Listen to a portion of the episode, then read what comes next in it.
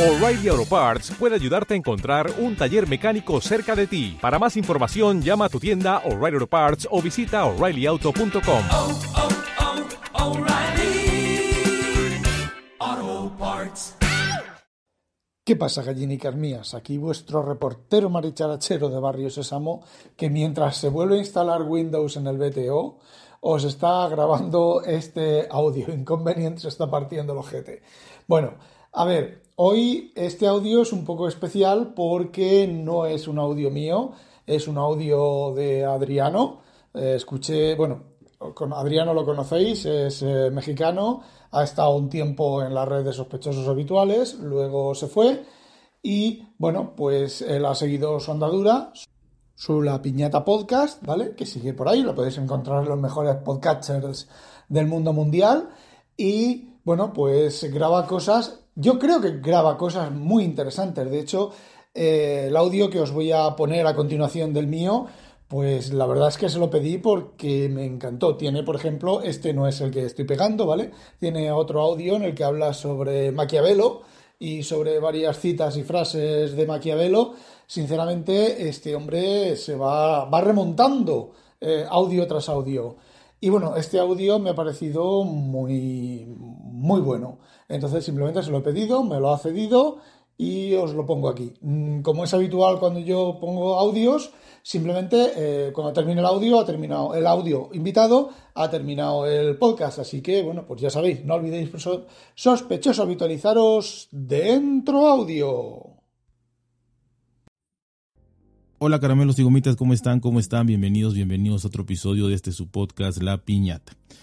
Hoy les quiero comentar un tipo de pues no quiero no quiero decir que es una reflexión porque en realidad creo que es más un análisis, un análisis de pues la situación moderna, de la situación actual, de todo lo que está sucediendo, la verdad que en esta época tecnológica, en esta época abrumadora, en esta época de redes sociales y, en todo esto, ¿no? Así que eh, se me hizo un análisis eh, entre muy poético, muy eh, con corazón, con empatía y a la vez obviamente muy estudiado, muy científico y esta combinación se me hizo maravillosa y por eso es que se los voy a compartir. Se llama La sociedad postmoderna, coma, el naufragio del sujeto y la serenidad.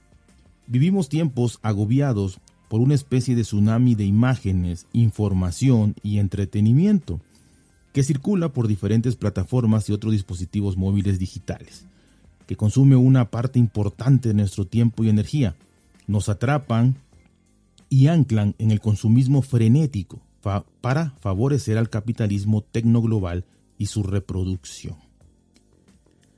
Los vínculos de convivencia con otros y el entorno se diluyen, van quedando en el pasado.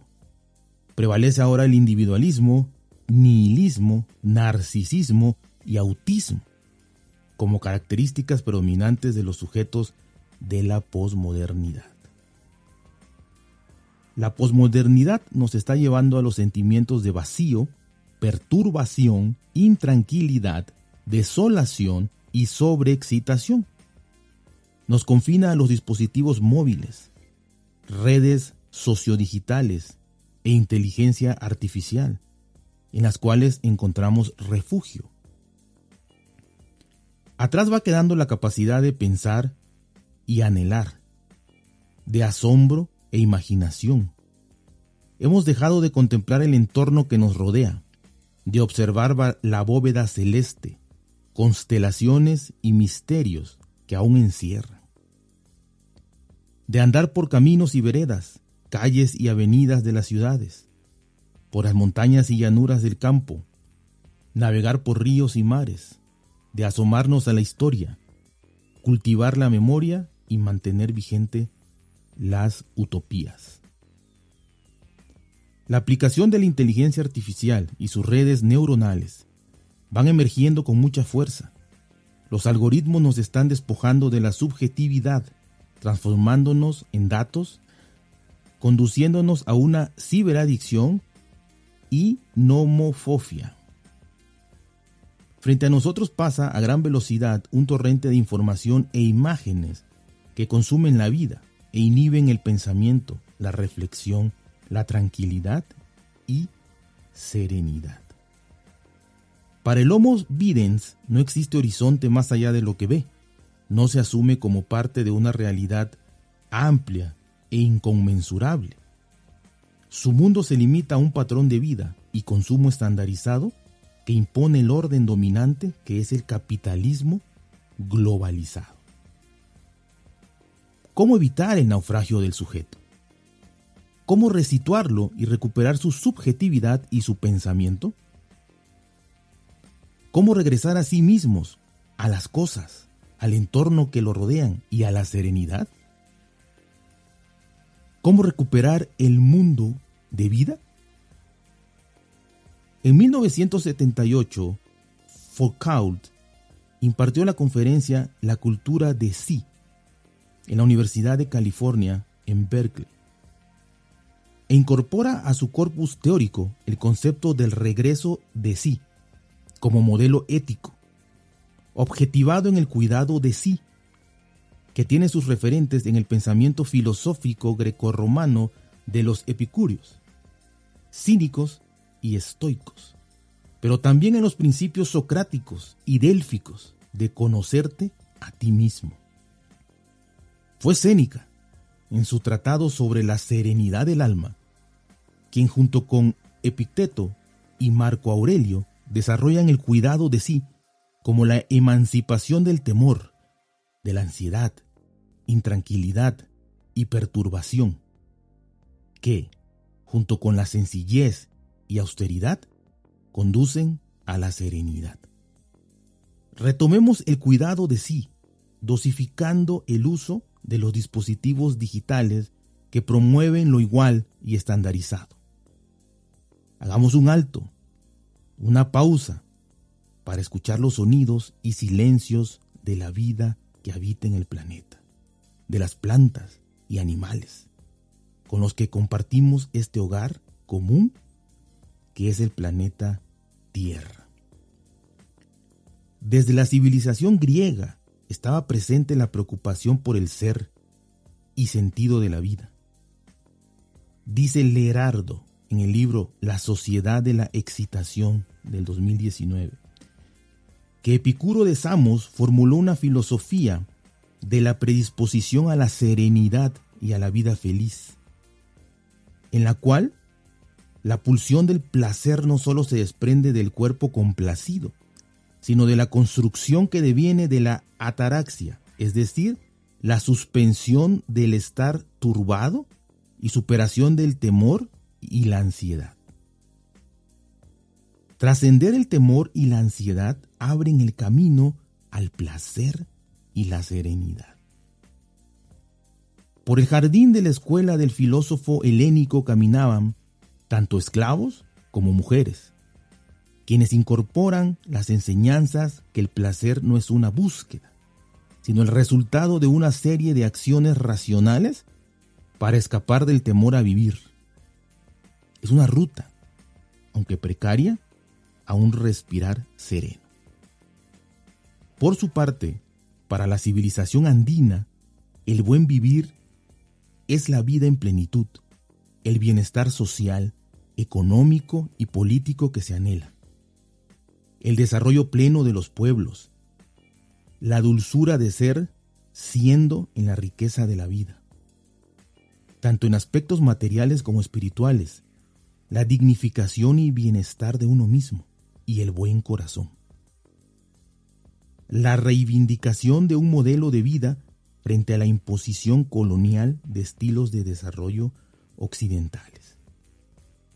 El buen vivir también es recuperar la cultura de la vida, de la vida en completa armonía y respeto mutuo con la madre naturaleza, donde todo es vida, donde todos somos productos de la naturaleza y del cosmos. En la sociedad posmoderna, la felicidad y vida serena es esquiva. Prevalece la insatisfacción e infelicidad, el vacío de realidad y consumismo irrefrenable. Caminamos deprisa hacia ninguna parte, en el sinsentido de los actos. Actuamos sin pensar, Y cuando lo hacemos, el pensamiento se extravía en los temores de la metafísica.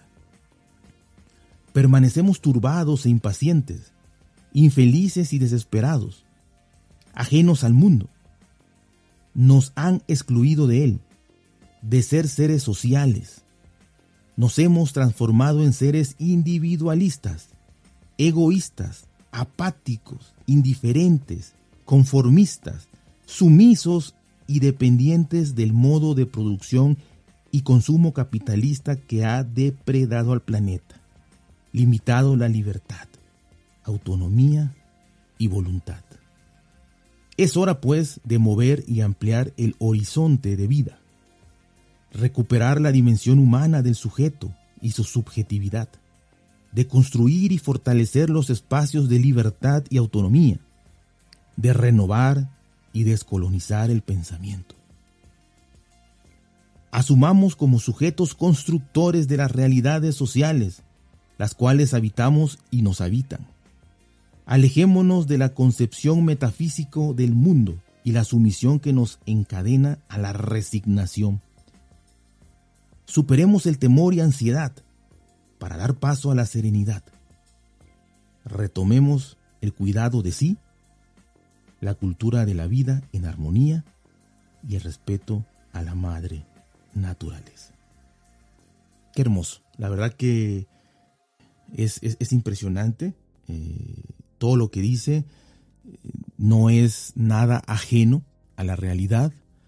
No es nada, no hay, para mí no hay un ápice de algún tema que se escape. Es todo real. Yo creo que es algo para, en su caso, leer o en este caso, escuchar muchas veces, compartirlo, porque sin duda es la realidad. No quiero repetir y redundar en lo que está bien escrito y bien hecho, pero creo que sí debemos de meditarlo, escucharlo y tratar en la medida de lo posible, en ese ápice, en ese grano de arena de toda esta información, el poder rescatar y tratar de cambiar, modificar algo en nosotros y poder compartirlo. Así que ya saben, cuídense, pórtense bien, traten de ser felices y nos vemos hasta la próxima.